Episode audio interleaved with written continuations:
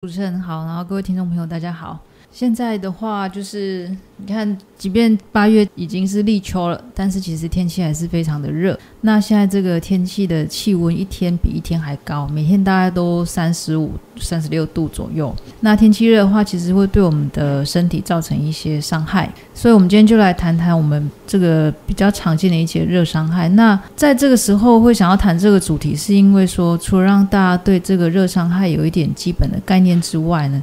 这样。当我们自己身体不舒服，或者是发现身边的人有不舒服的时候，才能够提高警觉。那提高警觉之后，比较能够去及早来寻求这个医疗上的帮助，才不会对身体造成一些伤害。这样子。那现在是不是就跟我们介绍一下这个所谓的热伤害到底有几种？热伤害如果用西医的分类来讲的话，比较常见大概就是有三种，就是热中暑、热衰竭跟热痉挛这三种。那我们先来讲热衰竭好。热衰竭的话，其实是比较常见，就是在高温的环境之下呢，因为流汗流过多，那变成流失大量的水分或者是电解质。那在这个状况之下，其实热衰竭的人，他的体温大部分是正常或微微比较比较上升一点点。那这样子的人，他有时候会有一些头痛啊，或觉会觉得好像身体很虚弱，没有力气，那会有恶心、想吐这些状况。那如果说再严重一点点，可能就身体会有一点躁动，或者是有一点休克或昏迷。但在这样子的情况之下，这个病人他的中心的体温是不会超过四十度，所以只要赶快让他就是补充一些水分、电解质，那个死亡率是比较低啊。那这个其实在夏天是很常见，像有时候夏天这个学生去参加那个升旗典礼，在太阳下站很久的时候，有时候就会昏倒。像之前也是有病人说，他这大热天啊，跑去烤肉，跑去烤肉，然后结果这个烤肉架才刚架好，肉都还没有开始烤好，他已经在旁边已经那个已经开始呈现体力不支，然后头昏无力坐在旁边这种状况。那后来就是他们的朋友把他移到这个比较阴凉的地方去补充一些水分，那再补充一些少量的运动饮料，慢慢体力就可以恢复这样子。那另外一种的话就是热中暑。这个是比较严重，就是在高温的环境之下，我们这个身体铺在高温环境之下，而且这个体温会超过四十一度以上，这个会发生这样子的状况的话，其实大部分都是因为我们的身体对于这个体温调节能力有点失常所造成。这个大部分都是会比较容易出现在老人或者是小孩，或者是有一些慢性疾病，比如说有一些高血压啦，或者是有些心脏病的这些族群里面比较容易会发生。那热中暑比较轻微的状况的话，就是会脸色发红，会有口渴、头晕、恶心，或者是心悸跟四肢无力这样子的状况。但是如果说在这比较轻微状况之下，我们没有发觉，或者是旁边没有人可以协助他的话，他这个症状会越来越恶化。那往上发生，再往就会变成比较容易会有胸闷，或者是血压会开始往下掉。那再更严重的话，就会昏迷。那如果说体温超过四十二度以上的话，这个死亡率会高达到百分之八十以上。像这个的话，有时候比较常见就是，比如说有一些年纪大的长者，那他是务农的，那有时候大热天又要去这个田里面工作。啊，变成说这个年纪大的长者，可能他本身又有一些慢性疾病的问题，比如说他有高血压啦，或者是糖尿病等等的慢性疾病。那变说他本身他身体散热的能力，或者是体温调节的能力就会比较差嘛。那他在这个田里面工作一大段时间之后，因为散热的那个能力比较差，或者是体温调节变得比较不好，就容易因为这样就昏倒在这个田埂旁边。那有时候又变成说。田埂旁边又四下无人啊，当时会如果说又没有人可以帮他的话，可能就会错失急救的时间，往往就是会因为这样就会丧失一条宝贵的生命，这样子。好，那像你刚刚讲到这个，呃，田边有些老农如果在这高温下工作，就常常会有所谓热中暑的一个状况。对。那如果旁边有人的话，他应该要做一个什么样的紧急处理？就赶快把他搬到那个大树下。先先先降温。那如果说有一些冰块啊，或者是有一些湿的毛巾，就是把它放在这个颈部啦，或者是腋下或属膝部这些，可以比较帮助它快速散热。这样来讲的话，对它会有点帮助。那如果说真的很不清楚怎么做，就是先把它移到大树下，然后赶快打一一九。然后要喝水吗？诶，如果他意识清醒的话，可以喝一点少量水；如果不清醒，嗯，就不要，因为怕他有时候又呛到，变阻塞呼吸道，反而就更不好这样子。哦，所以就先移到阴凉处，然后先降温，然后再就赶快打一一九就对。对，这样是最保险的方式。好，然后再来就是热痉挛的部分，热痉挛的部分就是一样，在很热的环境之下。然后流汗流很多，造成我们这个盐分，就是我们说的电解质的流失过于快速啊，变成说着我们的四肢的肌肉会有一些那种痉挛的现象。在这个情况之下，如果说没有很及时的处理，有时候啊，它如果影响到我们呼吸的这个肌肉，会导致呼吸会有点困难。那非常少数的案例就是会有死亡的风险，因为它就是影响到我们呼吸的肌肉嘛。那这个的话，在之前有一些就是比如说像现在大热天，那有时候暑假嘛，小朋友喜欢出去玩，那小朋友出去玩都会很开心啊，就会到处东奔西跑这样子啊。那夏天很热，他们又这样跑来跑去，满头大汗的话，就变成说电解。质的流失会比较比较快。之前就是有小朋友这样，然后就是在玩一玩之后，突然就昏倒，昏倒之后身体也是不断的抽搐，后来就紧急送到这个急诊，送到这个医学中心的急诊，后来去打个点滴之后，才慢慢可以恢复这样子。那刚刚中医师已经帮我们介绍三种关于这个热伤害的这个症状，包括热中暑、热衰竭及热痉挛哦，那都在高温下会产生。那跟我们台湾这个。高湿度有没有关系？有哦，跟湿度来讲也会有关系。因为其实湿度比较高的话，我们的出汗来讲会比较没有那么容易，或者是说你即便出汗，会变成好像有一壶有那个水分糊在我们的体表上面，它反而会变成就是散热来讲没有那么的效率没有那么好。所以有时候就是像现在这种天气又湿又热，就容易会出现。就是热伤害这样子哦，所以就是说湿度越高的话，我们皮肤就反而比较不容易出汗，就对。诶，是说会出汗，但是出汗的话，它散热的方式，它散热的效率会变差，因为其实我们遇到热的时候流汗，它的作用是为了要把我们身体的热给带走。是，但是变成说外面的湿度又很湿，我们的皮表也是湿湿的，所以变说它要借由这个流汗的方式。呃把我们身体里面热带走了，效率就会变差，所以就比较容易会造成热伤害。哇，那这样讲就是说，如果我们这个常常使用毛巾来擦我们身上的一些呃比较黏黏搭的这个皮肤，其实上也是会有散热的一个效果，对不对？对，不要让这个汗液粘着在我们的皮肤上，就对。是是，我们的主持人非常的聪明，其实用这个方式是非常好，而且我常常也会建议就是。病患就是，如果说出门的话，真的很容易流汗，就带个毛巾或者是小手帕。其实第一个这样来讲比较不容易会中暑，第二个的话就是说皮肤表层会比较清，至少比较干净一点点，不会说就是毛孔上面的细菌啊，然后又跟我们的汗液和在一起。其实这个有时候比较容易会造成皮肤会长痘痘啦，或者是皮肤会比较容易会有长一些。会造成皮肤痒的状况，这样子。那我们常常讲的这个中暑，中暑它是不是就是归类在热中暑这个部分？哎，其实不是，哎，其实热中暑它是这三种热伤害里面最严重的。那我们常常会说的中暑，其实是归在热衰竭，西医的热衰竭这个部分。那热衰竭的话，其实就是就是我们刚刚说的，就是这个流汗流过多，然后电解质不平衡。其实只要体温不会超过四十度来讲。只要赶快的降温，然后休息补充水分的话，其实恢复都还算蛮快速的。所以这样讲，热衰竭它如果没有处理的话，它是不是就拖延就会变成热中暑？如果说你一直不去理它的话，也有可能会往热中暑的这个方向去发展。但是其实这两个还是有它的一个分界点的，就是体温以体温会不会超过四十度来看这样子。哦，不是所谓的这个热衰竭之后就是热中暑这样的一个因果关系。对，它不会有这种就是往下发展的境界这样。嗯，嗯所以我们常讲的中暑，就是大部分都是归类在热衰竭这个部分，就是。体温还没超过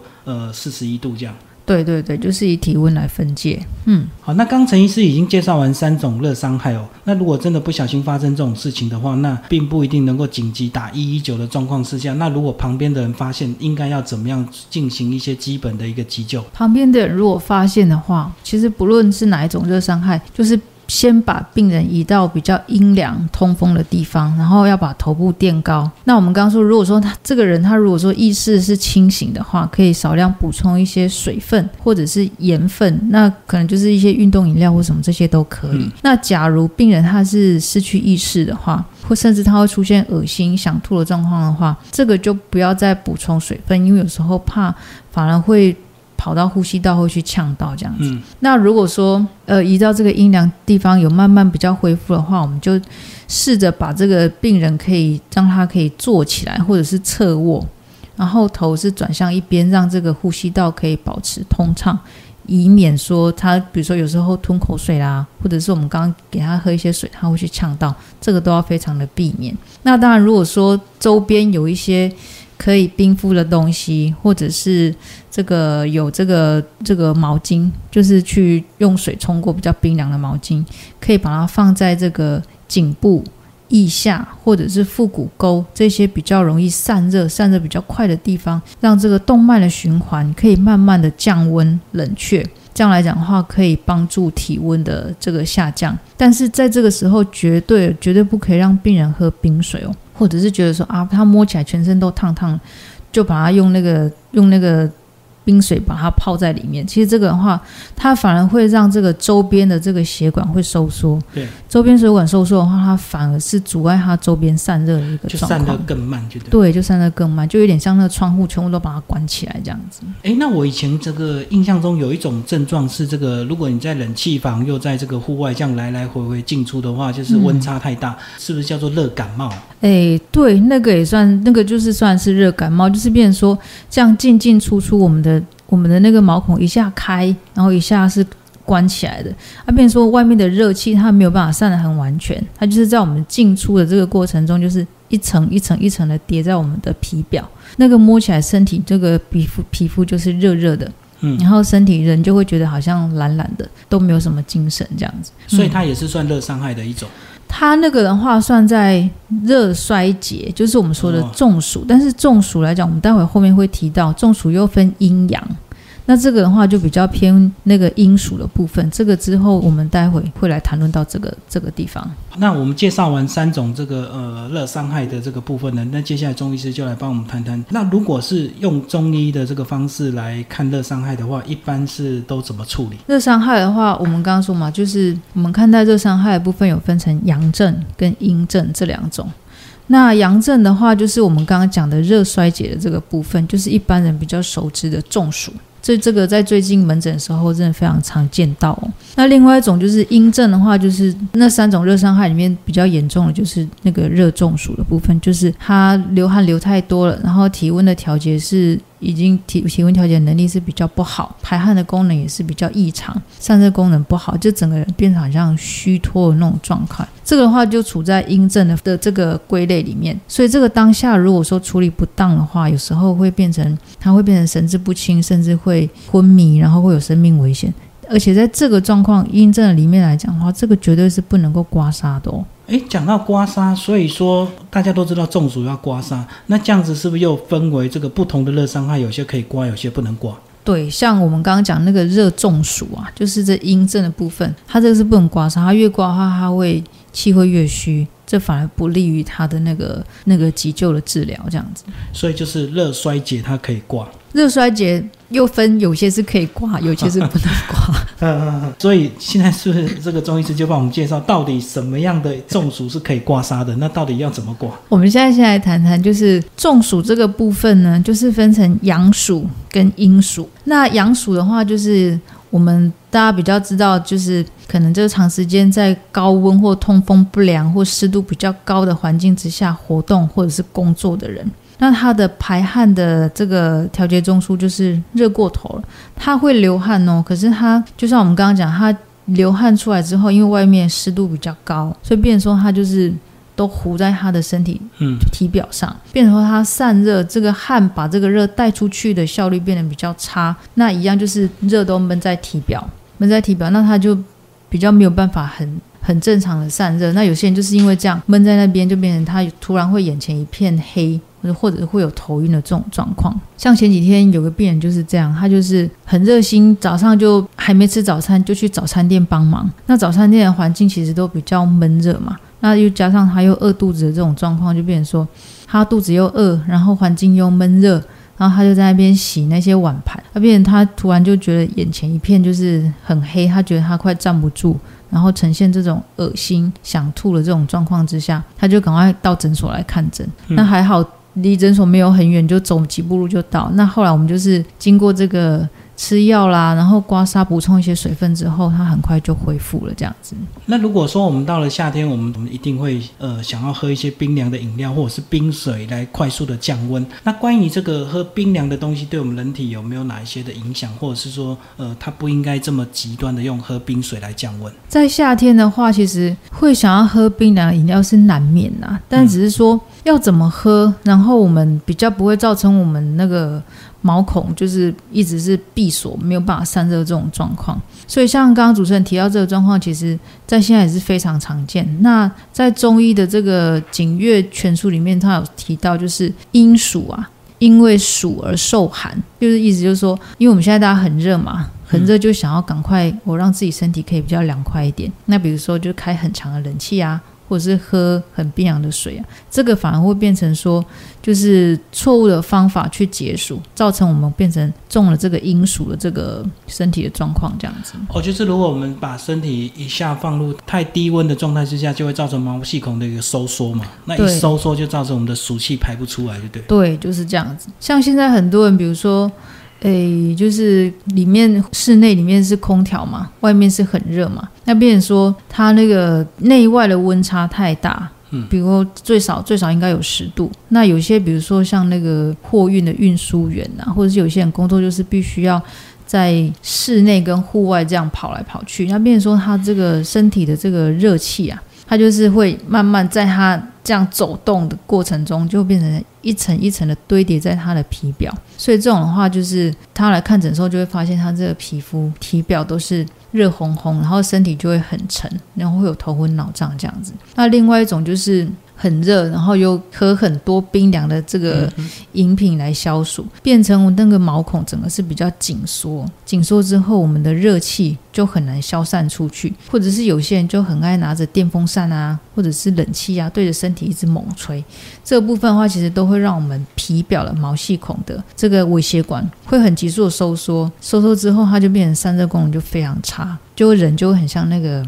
蒸笼被闷在里面闷烧的这种感觉，嗯，所以这也是我们刚刚讲到，就是称为这个热感冒，对不对？对对对。那像这种它适合刮痧吗？这种的话，其实它必须要透过让它发汗的状况，才有办法让它的热解除。所以其实你如果刮，其实不见得会刮得出，就是。不不见得会把它的热气刮出来，这个要让它，比如说，诶，它可能就是比较反向操作，比如说去去洗澡，洗个温偏热一点的澡，对，但是不能泡澡哦，因为泡澡的时候太热，有时候怕又会昏倒，就变成用冲的，那可能就是冲一些比较，就是用这个比较温热的水冲一下，冲一下让毛孔打开，打开之后汗流出来，赶快擦一擦，就反而比较 OK。所以就是让想办法让自己的毛细孔变大就对，对，就让它打开，把它热散出来就可以了。好，那我们刚刚有讲到，有些那个热伤害是适合刮痧，有些是不适合刮痧的。那假如是适合刮痧的，就是我们这个台语讲的丢刷，嗯，所以我们要刮啊，到底要怎么刮？这个刮痧的话，其实就是我们先首先要准备好器具嘛，工欲善其事，必先利其器嘛，就先准备一个刮痧板，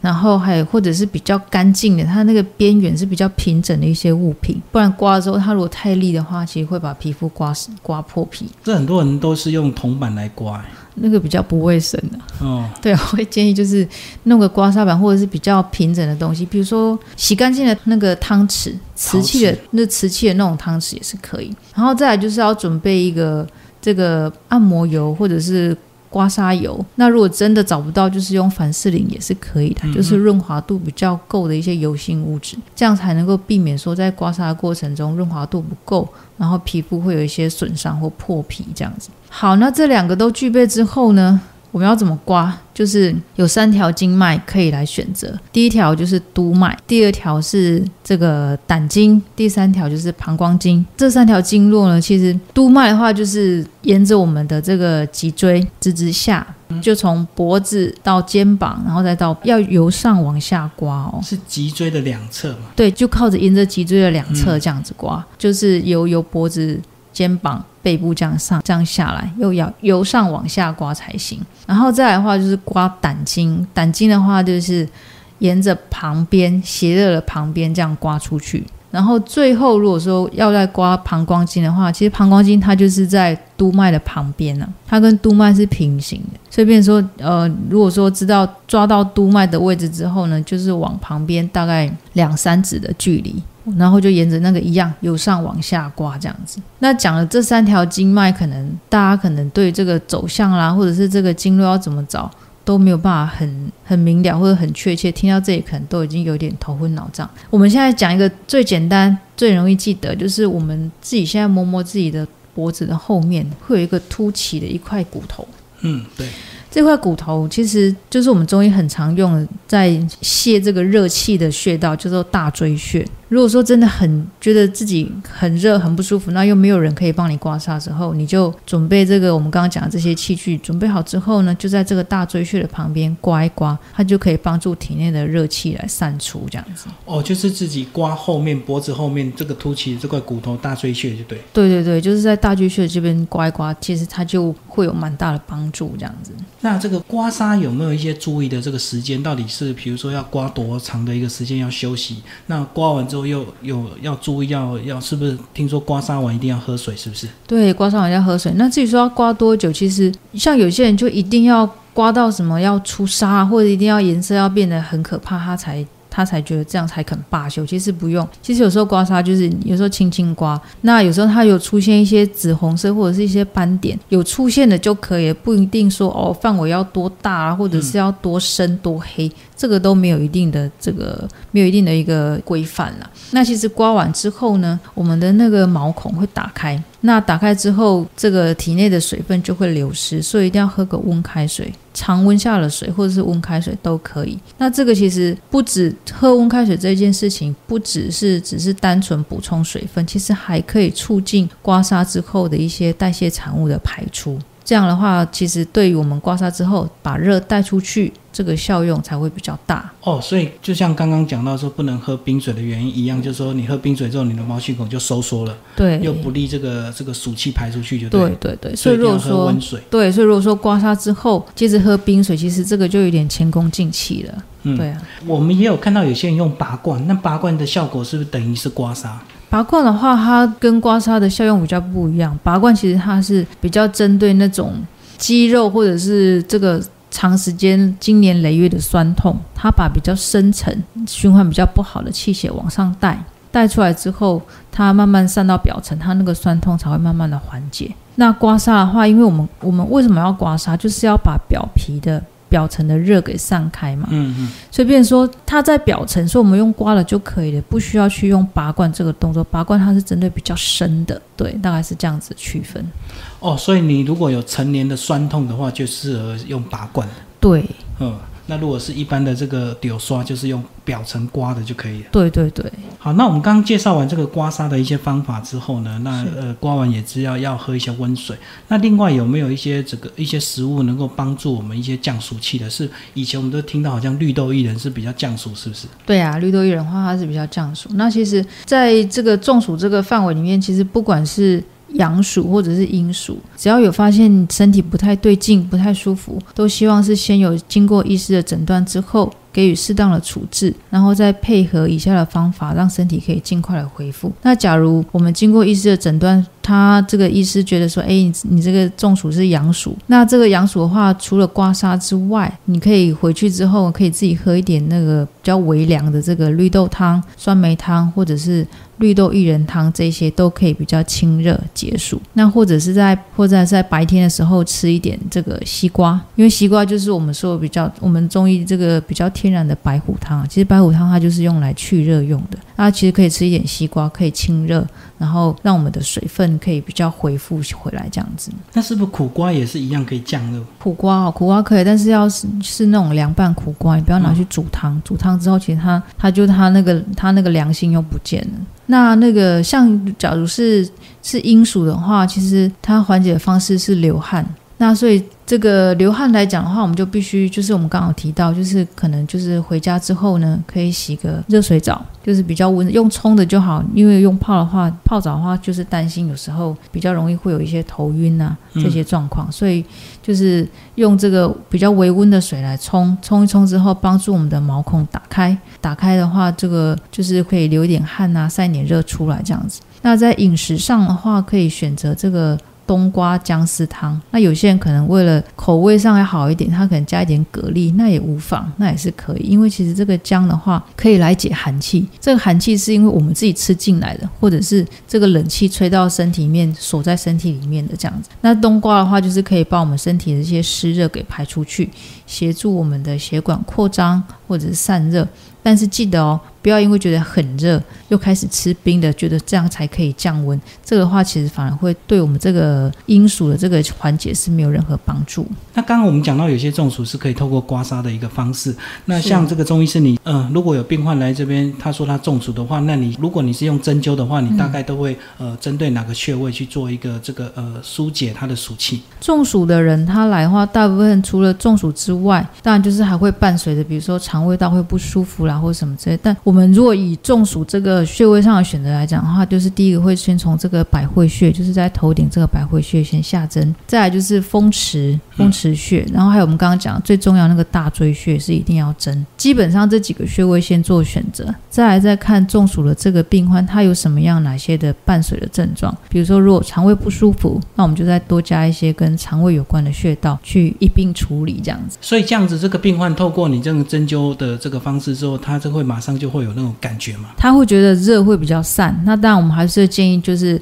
再配个几天的药粉带回去吃，就是让这个中暑的这个部分可以恢复的比较完整。因为如果说这一波它没有解决完的话，它没有治疗好，它到时候下一波又会堆叠上来。而且堆叠上来之后，它下一波又会更不舒服。这个的话，就对身体来讲就不是很好。哦，就是消除了一部分，但是一部分还累积在这个皮肤表面。对，然后可能又又中暑了，这个又堆叠进去，对，就会更严重。对他就会觉得他这个整个夏天一直在中暑，很不舒服这样子。嗯，好，那最后中医师帮我们提供一些听众朋友一些建议，好不好？这个呃，夏夏天到底如何来预防热伤害，并且避免中暑？那个预防热伤害的话，其实最好的方式就是透过运动。为什么要运动呢？因为透过这个运动可以去锻炼我们的体能之外，还可以去加强我们对于这个温度调节的能力，对于这个环境冷热的耐受性会比较好。但是在运动的话，也必须要选择在通风比较良好、那阳光不要直接照射的地方。那时间上的话，如果说我们要在户外运动的话，可能时间上就选择大概在早上十点以前，或者是在下午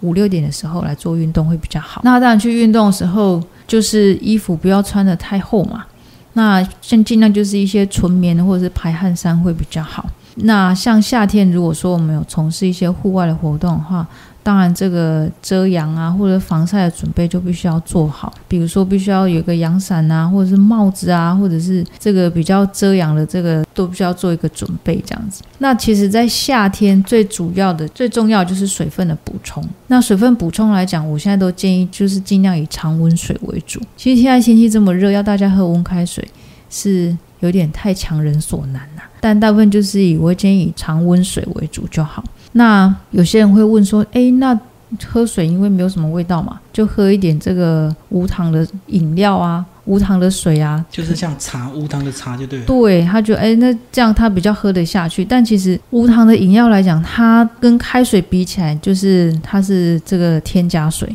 那其实它对我们身体、对肾脏的这个代谢，或者是我们身体的运行来讲，都是一种负担。所以在补充上的话，还是建议以开水为主就好。那补充的方式呢？我会建议就是比较温平的方式去做补充。所谓的温平，就是说少量多次的补充。你不要说哦，有时间就喝一大堆，没时间忙起来就很长一段时间都不喝。其实这个来讲的话，对身体水分的代谢、循环跟利用来讲，都会造成一个很大的负担。就好像比如说，诶，已经好几个月都不下雨，然后突然来一个台风天或什么狂风暴雨，连续好几天，这个我们的地面上一定会积水嘛，就有点像这样子的道理。那如果说夏天真的很热，真的很想喝冰的，那怎么办呢？我们就时间点稍微选一下，就是尽量在早上的十点到下午的三四点之前，就是喝一点冰的都没有关系。但是喝的过程中一样，就是慢慢喝，不要猛灌。那还有就是避免电风扇或是冷气直接对着身体吹这样子。那假如说有流汗的话，就是我们刚刚提过，就是带个毛巾或者是带一个这个